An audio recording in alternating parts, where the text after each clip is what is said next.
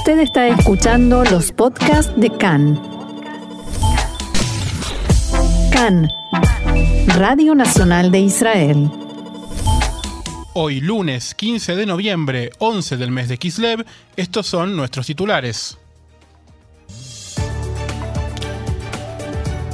Ola de violencia árabe-israelí, cuatro heridos y 19 detenidos por una pelea junto al hospital Soroka de Beersheba.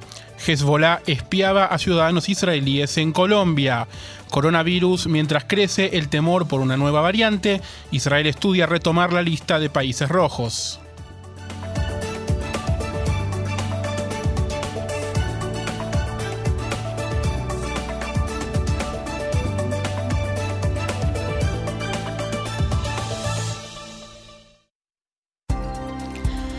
Bien, comenzamos con esta información que la prensa local en Colombia dio a conocer en la tarde de ayer, pero que hoy es tapa en todos los principales portales de información de Israel. Se trata de una información respecto de que hombres pertenecientes a la organización libanesa Hezbollah espiaban a empresarios israelíes y estadounidenses en la capital colombiana, Bogotá. Según informó el diario El Tiempo, una de las personas a las que seguían era un ex oficial de inteligencia israelí al que Hezbollah tenía planeado eliminar. El ministro de Defensa de Colombia, Diego Molano, reveló que dos agentes de Hezbollah que aparentemente participaron en ese seguimiento fueron arrestados en el país hace dos meses y deportados. Molano aseguró que monitorea las acciones de Hezbollah y acusó a la agrupación de haber financiado recientemente a criminales en su territorio. Abro comillas, hace dos meses se presentó una situación donde se resolvió capturar y expulsar a dos criminales patrocinados por Hezbollah que tenían intenciones de cometer un acto criminal en Colombia. Esto dijo Molano al diario El Tiempo de Colombia sin dar detalles sobre las actividades ni nacionalidades de los supuestos delincuentes. Citando fuentes de inteligencia militar, el periódico El Tiempo asegura que Hezbollah estaría siguiendo a diplomáticos y empresarios estadounidenses e israelíes en Colombia. Los documentos recibidos por el tiempo muestran que el Mossad transmitió información a Colombia, según la cual el ex agente, quien hasta hace poco formaba parte de la delegación diplomática israelí en ese país, está siendo monitoreado por Hezbollah en Bogotá. Las autoridades colombianas dijeron que hay indicios de que el hombre, que recientemente abrió una empresa de importación y comercialización de cámaras de seguridad, planeaba instalarse en el país, además, es eh, blanco de un intento de asesinato. Según el informe, el israelí en cuestión fue trasladado de vuelta al país a Israel en una operación secreta. El reporte también indica que su asesinato sería una venganza por la muerte del comandante de la Guardia Revolucionaria de la Fuerza Al-Quds, Qasem Soleimani, en un ataque aéreo estadounidense en Bagdad el 3 de enero del año 2020. Molano y la inteligencia colombiana creen que la organización libanesa llegó a Sudamérica con la ayuda del gobierno venezolano. La semana pasada, durante la visita oficial a Israel del presidente Iván Duque, el ministro de Defensa aseguró que los dos países tienen como enemigo común a Irán y a Hezbollah, que opera en contra de Israel, pero también apoya el régimen de Venezuela. Estas declaraciones generaron una crisis en las relaciones bilaterales y ayer Molano aseguró que esa fue una declaración apresurada. También el presidente de Colombia, Iván Duque, le bajó el tono a las declaraciones de su ministro al día siguiente. Dijo el mandatario, Colombia no usa la palabra enemigo para referirse a ningún país. Eso no quiere decir que no tengamos diferencias en temas puntuales con Irán siempre alzaremos nuestra voz en instancias internacionales en contra de la proliferación de armas nucleares, agregó el mandatario colombiano Iván Duque. Volviendo aquí a Israel, informábamos ayer acerca de la delegación que se encontraba justamente a la hora del programa en el Cairo, reunida con el jefe de inteligencia egipcia Abbas Kamel. Khan pudo saber que formaron parte de esta delegación el flamante jefe del Servicio General de Seguridad Shin Bet, Ronen Bar, y el también nuevo asesor de Seguridad Nacional, Eyal Julata. La reunión tuvo como objetivo discutir, en la, discutir la situación en la franja de Gaza y la continuación de un posible proceso integral de tregua a largo plazo con el grupo terrorista Hamas. De acuerdo con trascendidos, se discutió también la mediación egipcia con respecto a un posible intercambio de prisioneros entre Hamas e Israel. Otra información que tiene que ver con la seguridad, porque el ejército de Israel informó que ayer actualizó sus reglas de enfrentamiento para permitir que los soldados abran fuego más fácilmente contra presuntos ladrones y contrabandistas en un intento por reprimir el crimen. Bajo las nuevas regulaciones de fuego, se permitirá a las tropas usar fuerza letal en caso de robo de armas y municiones de bases militares, asaltos a bases y campos de tiro e intentos de contrabando a lo largo de la frontera entre Israel y Egipto. Hasta ahora los soldados solo, solo podían abrir fuego en circunstancias en las que sus vidas corrían peligro inmediato, un hecho que generalmente era conocido por los criminales a la hora de cometer estos actos. Las nuevas reglas de enfrentamiento no están destinadas a dar carta blanca a las fuerzas de seguridad, a disparar a cualquier persona que se adentre accidentalmente en un campo de tiro, sino más bien para dar a los soldados la opción de usar fuerza letal en los casos en que esté justificado. Según Sal, el cambio se realizó después de una revisión de las políticas, luego de años de críticas públicas e internas a las reglas de enfrentamiento.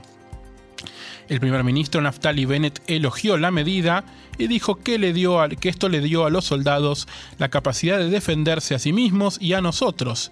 Seguimos luchando contra el crimen y restableciendo la seguridad. Cambiando de tema y como informábamos en titulares, cuatro personas resultaron heridas y 19 fueron detenidas anoche durante una gigantesca gresca, una batalla campal entre familias en las afueras del centro médico Soroka en la ciudad de Beersheba. Dos de los hombres heridos que fueron apuñalados fueron tratados en el mismo hospital con heridas leves.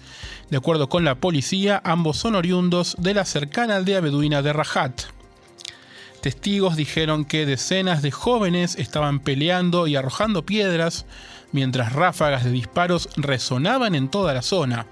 La policía confirmó más tarde que se utilizó al menos un arma de fuego durante el incidente. El servicio de ambulancias de Maguen David Adom pidió a sus médicos que abandonaran la sala de emergencia del hospital lo antes posible, en medio de los disparos y mientras el hospital cerraba sus puertas. Una hora más tarde, la policía anunció que el orden había sido restablecido y que el hospital había reabierto. El hospital informó que ningún miembro de su personal resultó herido. En diálogo con Khan esta mañana, el alcalde de Bercheva, Rubik Danilovich, culpó al gobierno nacional por los violentos incidentes del Hospital Soroka. Dijo textualmente, hay un terrorismo civil tomando el control del país, alguien tiene que venir y hablar con el público israelí. Esperaba que el primer ministro y el ministro de Seguridad Interior estén aquí hoy, esta mañana. Ayer ocurrió un caso muy grave, es una pérdida del control de parte del Estado de Israel. Danilovich agregó que el Estado necesita tomar una decisión, comenzar a luchar contra el terrorismo civil, pero luchar ferozmente. Esta es una guerra existencial contra la sociedad. Dijo además Danilovich que las calles del Estado de Israel están inundadas de armas automáticas. ¿Qué está pasando aquí? ¿Dónde está el gobierno? Es hora de cambiar las reglas del juego, perseguir el crimen y no esperarlo. No buscamos una operación, se necesita cortar el problema de raíz. El primer ministro Naftali Bennett se refirió este mediodía a la violencia en la sociedad árabe israelí y dijo que hay que vaciar el arsenal de armas ilegales que ha aumentado hasta convertirse en un pequeño ejército. Estamos actuando, hemos comenzado a trabajar, la policía trabaja con todas sus fuerzas, estamos haciendo un esfuerzo crítico contra estas armas en todo el país. Esto decía el primer ministro al comienzo justamente de una reunión del equipo ministerial de lucha contra la delincuencia y la violencia en la sociedad árabe. Y hablando de este tipo de violencia, hubo un incidente ayer en Jerusalén, un hombre de 30 años murió y otro resultó herido ayer por la tarde tras ser atacados a tiros en una obra en construcción en el barrio Mojava Germanit de la capital. De acuerdo con reportes e informes de testigos, dos hombres armados llegaron con las caras tapadas al sitio de construcción en la calle Moshe Gaster, cerca de la calle principal del barrio Emek Refaim. Se realizaron al menos cuatro disparos. Todos los involucrados en el incidente serían residentes palestinos de Jerusalén Este y se trataría de un ajuste de cuentas mafioso premeditado. La policía investiga el hecho y comenzó una búsqueda de los sospechosos y del arma. Y hablamos ahora del arresto de los dos israelíes en Turquía, Mordi y Natalie Oknin, oriundos de Modín, arrestados hace seis días por fotografiar una de las residencias del presidente turco Recep Tayyip Erdogan, algo que está prohibido en Turquía. Ambos están acusados de espionaje, un delito grave penado con castigos serios. Los abogados de la pareja continúan preparando una apelación contra la decisión de mantenerlos en prisión preventiva durante 20 días hasta que se presente la demanda. Al parecer la apelación podrá interponerse mañana y no hoy como se planteó originalmente. Un abogado turco del equipo de profesionales que asisten a la pareja se reunió anoche con Natalie en el lugar donde se encuentra arrestada. El día anterior, el abogado se reunió también con Mordi y comunicó a la familia que se encuentran en buenas condiciones. Otro de los abogados, Nir Haslovich, también dijo que presentó una solicitud para poder visitarlos en los centros de detención donde se encuentran por separado. Al mismo tiempo, el Ministerio de Relaciones Exteriores informó que la jefa de la división consular, Rina Gerasi, se dirige hacia Estambul para ayudar en los esfuerzos por lograr la liberación de la pareja. Y hablamos ahora aquí en Cannes en español de coronavirus. Ayer en Israel se registraron 390 casos de COVID-19, un 0,54% sobre el total de pruebas realizadas. El número de infectados activos es de 5.600. 145 pacientes se encuentran en estado grave, 98 de ellos requieren de la asistencia de un respirador.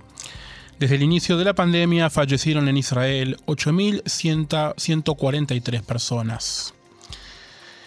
Y el Ministerio de Salud está monitoreando una nueva variante encontrada en varios países de Europa y también en África. La variante contiene una mutación no vista en las variantes anteriores. El ministerio tomó muestras recientemente de pacientes vacunados infectados con coronavirus para verificar si estaban infectados con la nueva mutación, pero hasta ahora no se han encontrado portadores de la misma en el país.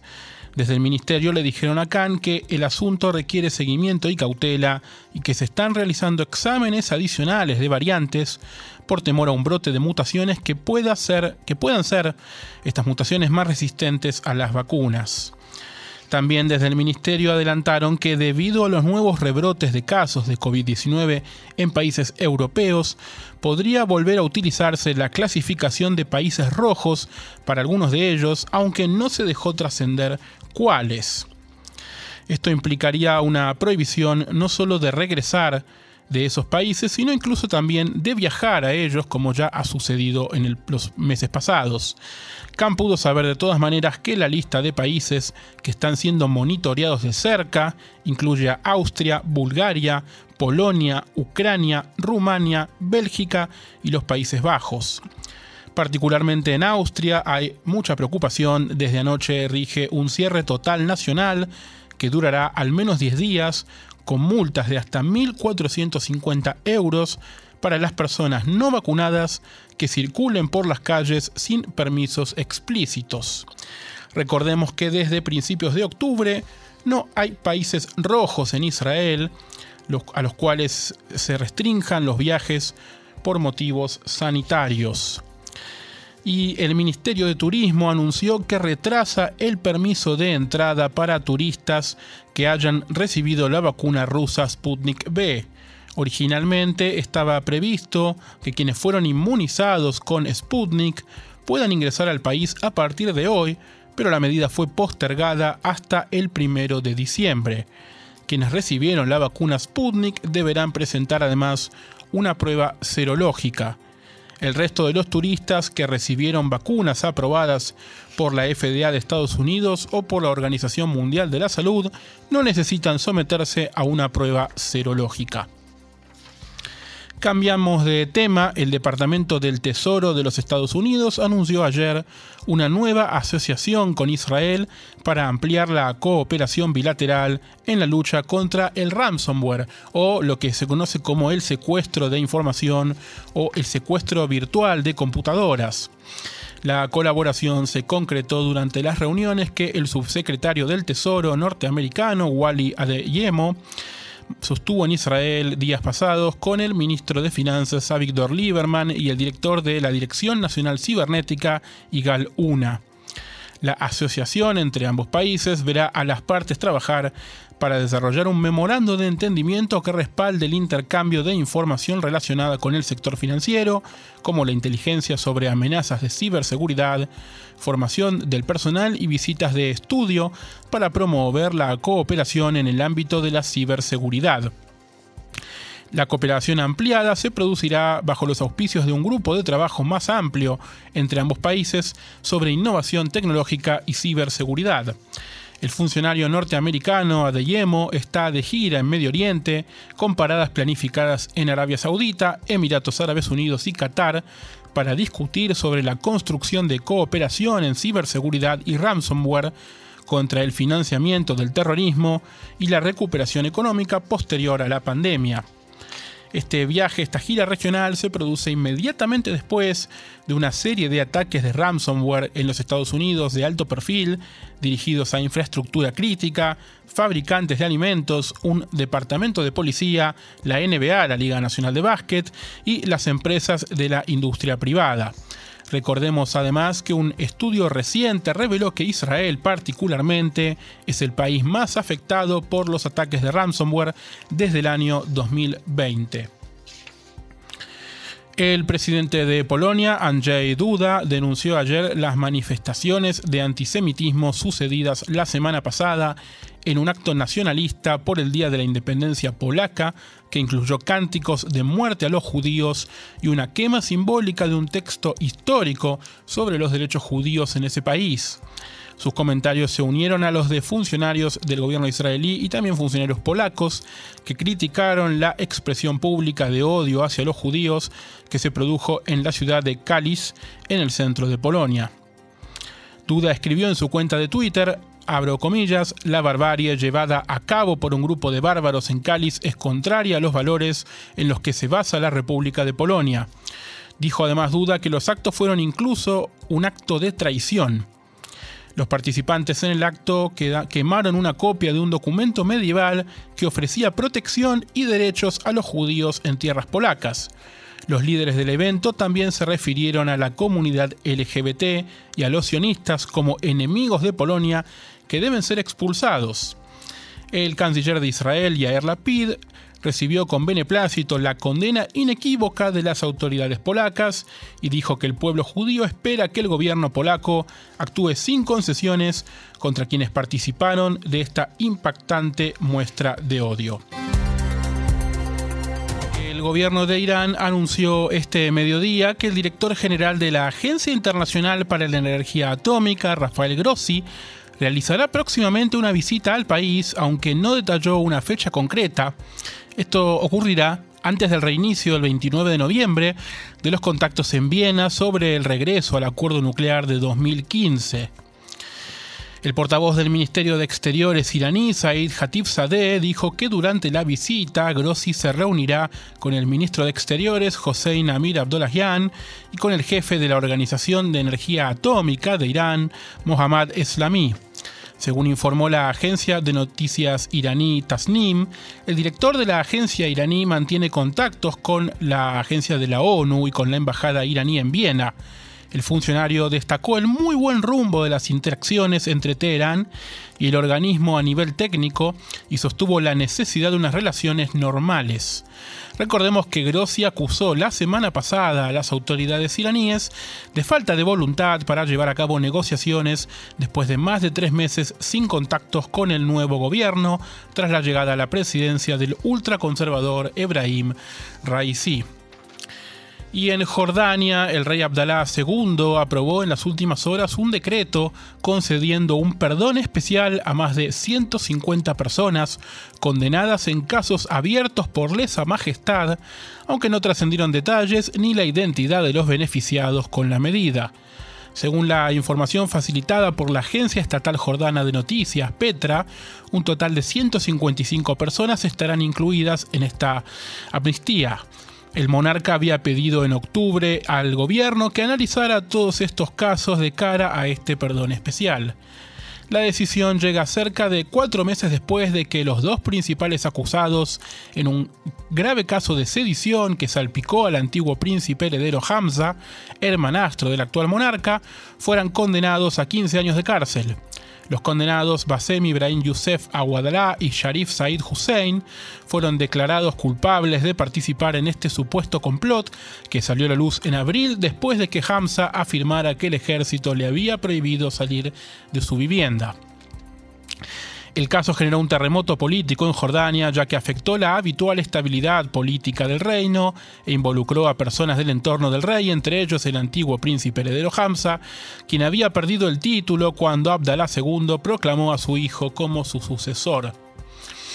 Una noticia más del ámbito internacional, el gobierno de Irak anunció que el jueves iniciará los vuelos para repatriar a migrantes que se encuentran en la frontera entre Bielorrusia y Polonia y señaló que estos retornos serán voluntarios en medio de la crisis migratoria en la zona. El portavoz del Ministerio de Exteriores iraquí, Ahmed al-Sahaf, anunció el comienzo de estos vuelos para los que quieran volver voluntariamente y advirtió contra las redes que explotan a los iraquíes allí. El funcionario detalló que las autoridades registraron un total de 571 iraquíes que se encuentran en campamentos en la zona fronteriza, aunque dijo también que no es posible contar a todos porque la frontera se extiende 680 kilómetros y hay algunos reacios a regresar. Al-Sahaf confirmó que los trabajos del cónsul bielorruso en el país fueron suspendidos el viernes por la supuesta emisión de visados falsos para facilitar los viajes al país europeo. También dijo que hay personas que viajan al país desde fuera de Irak, incluidos corredores como Turquía, Qatar, Emiratos Árabes Unidos y Egipto. El aumento de las tensiones se ha visto enmarcado en un cruce de acusaciones entre la Unión Europea y Bielorrusia, mientras los migrantes siguen llegando a las fronteras comunitarias, en su mayoría procedentes de Siria e Irak, en lo que desde Bruselas han calificado como una guerra híbrida en la que Minsk estaría fletando aviones de estos países para llevar a los migrantes hacia las fronteras de Lituania, Letonia y Polonia.